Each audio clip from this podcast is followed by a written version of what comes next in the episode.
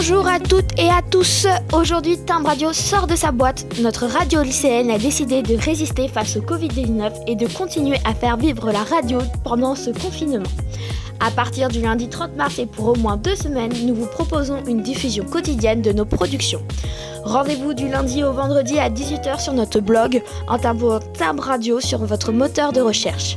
Chaque jour, nous vous préparons un programme surprise d'une dizaine de minutes, reportages, interviews, chroniques, lectures et création de notre équipe de journalistes. Soyez au rendez-vous et ouvrez grand vos oreilles.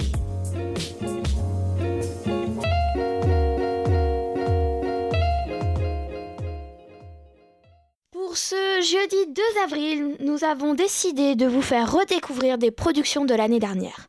Tout d'abord, vous aurez des interviews sur la ville de Bretigny, réalisées par Thomas, et ensuite, vous aurez un sujet sur les voitures électriques, réalisé et écrit par Léane.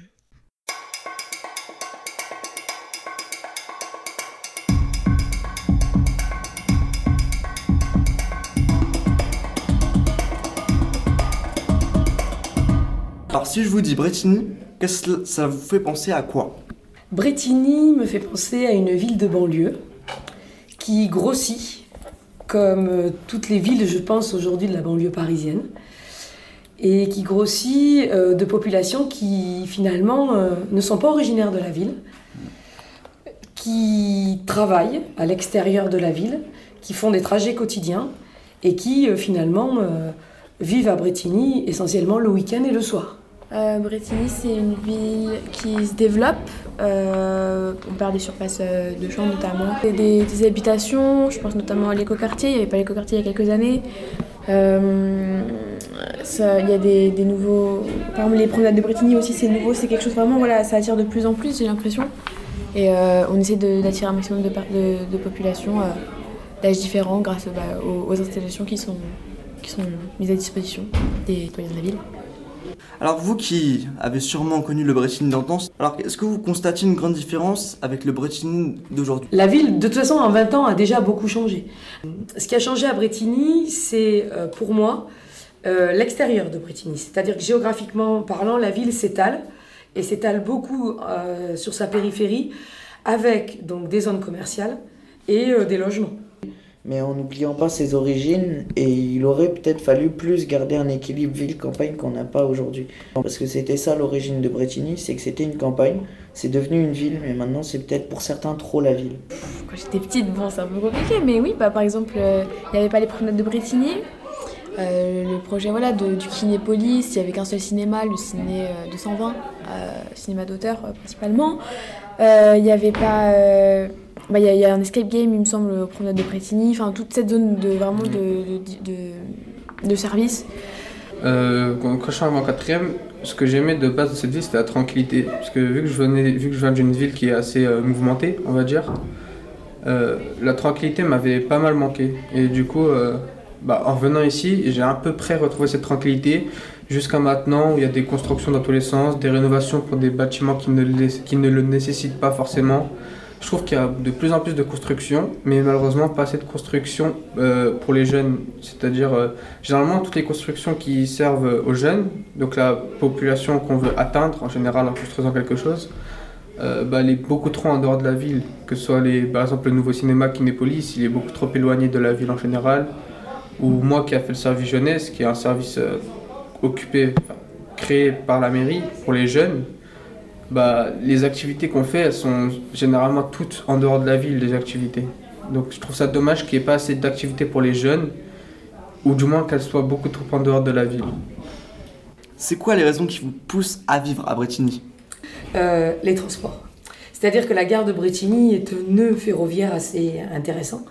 Et euh, travailler à Bretigny est intéressant parce que euh, la gare est, est très bien desservie. Mm. Et donc, euh, moi, l'avantage pour moi, euh, c'est celui-là. Sûr. Il n'y en a pas. Ah, ah bon Il n'y en a clairement pas.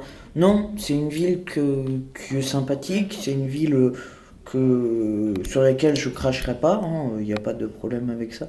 Mais euh, j'ai aucune envie de vivre à Bretigny plus tard. Voilà. Parce que c'est pas mon style.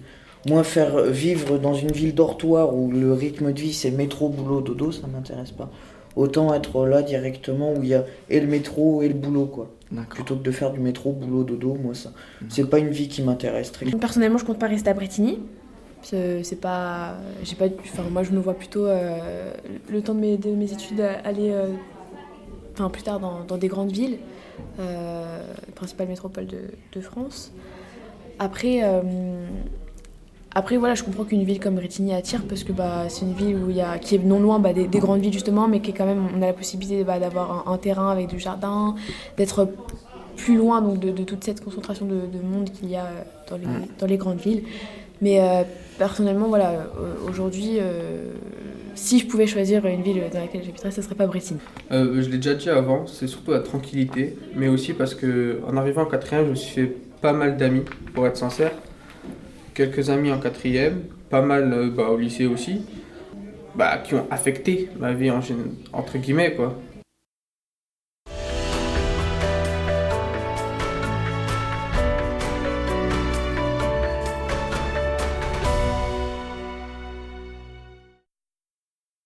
Quand on pense aux voitures électriques, on pense souvent des voitures propres. Alors c'est vrai qu'en roulant, une voiture électrique émet moins de CO2 qu'une voiture traditionnelle. Mais ce qu'il faut regarder, c'est l'émission de CO2 du puits à la roue, puisque la production d'électricité est source de CO2. En France, trois quarts de notre électricité est produite à partir de centrales nucléaires.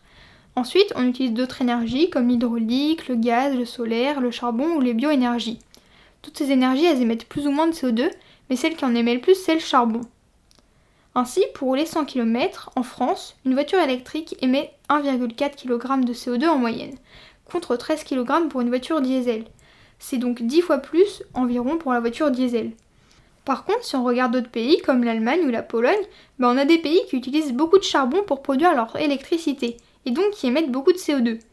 Par exemple, on a la Pologne qui a fait ce choix par sécurité énergétique, et ben résultat, 80% de leur énergie est produite à partir de charbon.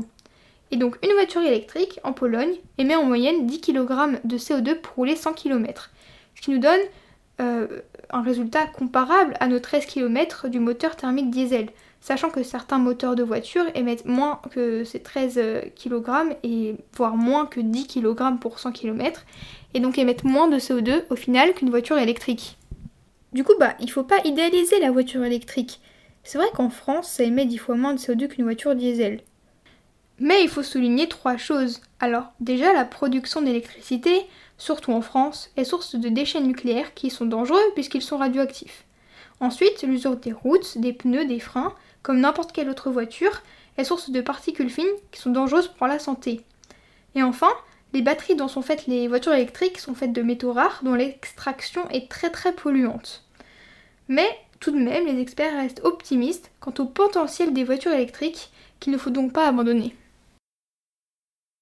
Nous nous retrouverons demain à 18h pour un nouveau programme. D'ici là, prenez soin de vous.